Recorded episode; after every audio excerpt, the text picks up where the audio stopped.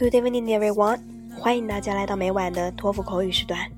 今天为大家带来的是上午刚刚结束的2015年5月9日托福考试口语部分独立任务的分享。下面我们来对题目进行回顾和分析。Test one: Your university is planning to allow students to watch TV in their dormitories. What's your opinion? And what are the advantages and disadvantages of watching TV in the dorm? 学校将计划让学生在宿舍看电视，请谈谈它的利与弊。Okay, I would like to describe the pros and cons of the university's plan to allow the student to watch TV in their dormitories. Okay, let's come to the advantage first. Watching TV can help students relax a lot.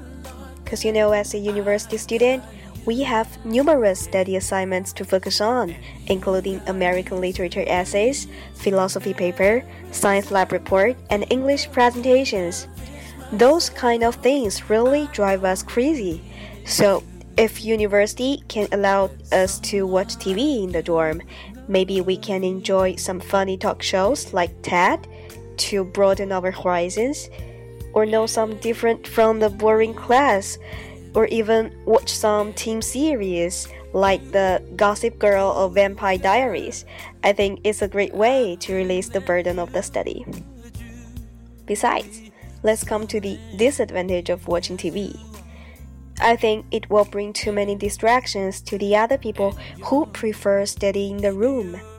I mean, the laughters out of the people and the noise coming from the television cannot make other students concentrate on their study.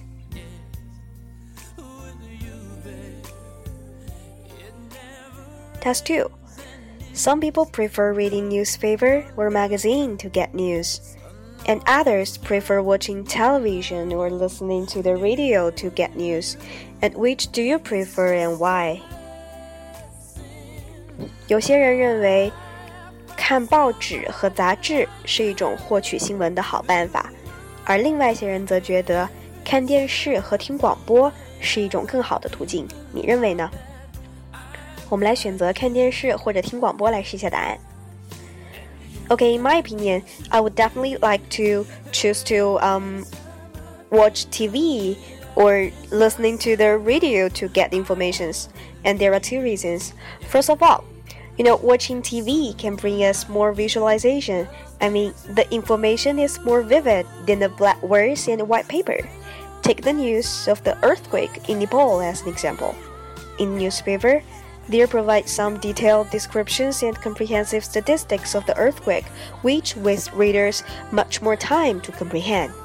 And however, on television, the information is provided by the video, including the pictures, sounds, and explanation of the broadcaster, which can make audience get information effectively and efficiently.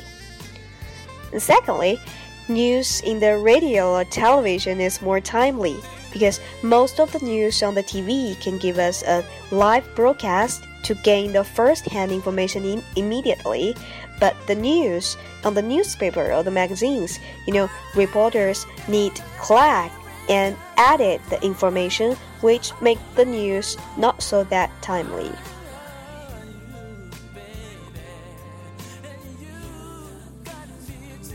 好了，今天的分享就到这里，希望小伙伴们能够从中获得一定的启发和帮助。我们下次再见，晚安。